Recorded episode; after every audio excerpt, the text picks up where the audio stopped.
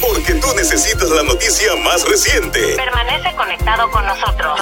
Inspira te informa. Lunes, comienzo de semana, lunes 2 de mayo del 2022. De inmediato a las informaciones y comenzamos con una noticia positiva y es que más de 300 pastores, representantes de 50 consejos pastorales en Buenos Aires y algunas otras ciudades de la provincia se dieron cita el pasado miércoles convocados por la Alianza Cristiana de Iglesias Evangélicas de la República Argentina. El encuentro que se realizó en Pilar tuvo como objetivo seguir brindando un espacio de unidad pastoral y de construcción entre los diferentes consejos de pastores. En la ocasión tuvo la meditación central de la palabra de Dios el pastor Norberto Carlini, procedente de la ciudad de Rosario. La misma trató sobre la obra evangelizadora de la mujer samaritana y la necesidad de implementarla para alcanzar nuevas ciudades. Luego de la predicación hubo un momento de intensa oración y ministración a los presentes en el altar. Durante la jornada, que fue intensiva, hubo un momento de trabajo por mesas temáticas donde en cada una de ellas tuvo un moderador, donde cada uno pudo expresar su pensamiento, postura y acordar lineamientos conjuntos.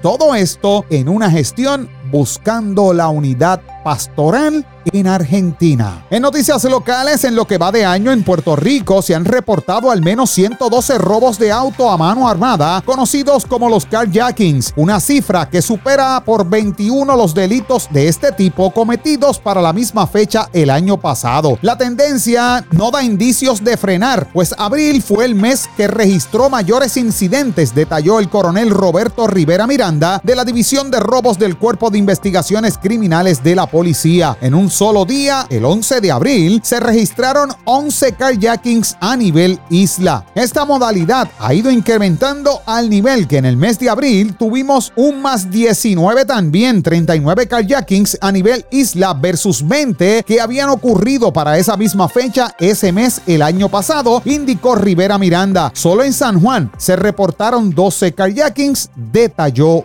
el agente. Y por último, el Senado aprobó el proyecto de la Cámara 467, medida que busca cambiar el cálculo de consideración de la Junta de Libertad bajo palabra para menores procesados como adultos a uno más favorable. La medida de la autoría de los representantes Denis Márquez Lebrón, Javier Aponte Rosario, José Quiquito Meléndez Ortiz y Mariana Nogales Molinelli fue aprobada con 22 votos a favor y uno en contra. El pasado 26 de abril, la Comisión de los Jurídico del Senado le otorgó a la pieza un informe positivo con el aval del Departamento de Justicia, el Departamento de Corrección y Rehabilitación, el Departamento de la Familia y la propia Junta de Libertad bajo palabra. Manténgase todo el día informado escuchando Inspira 88.1 FM en su radio o bajando nuestra aplicación 88.1 Inspira y allí vaya a los podcasts. En mi próxima intervención les traigo noticias de economía. Hasta aquí el compendio informativo. Soy Jerry Rodríguez. Pasen todos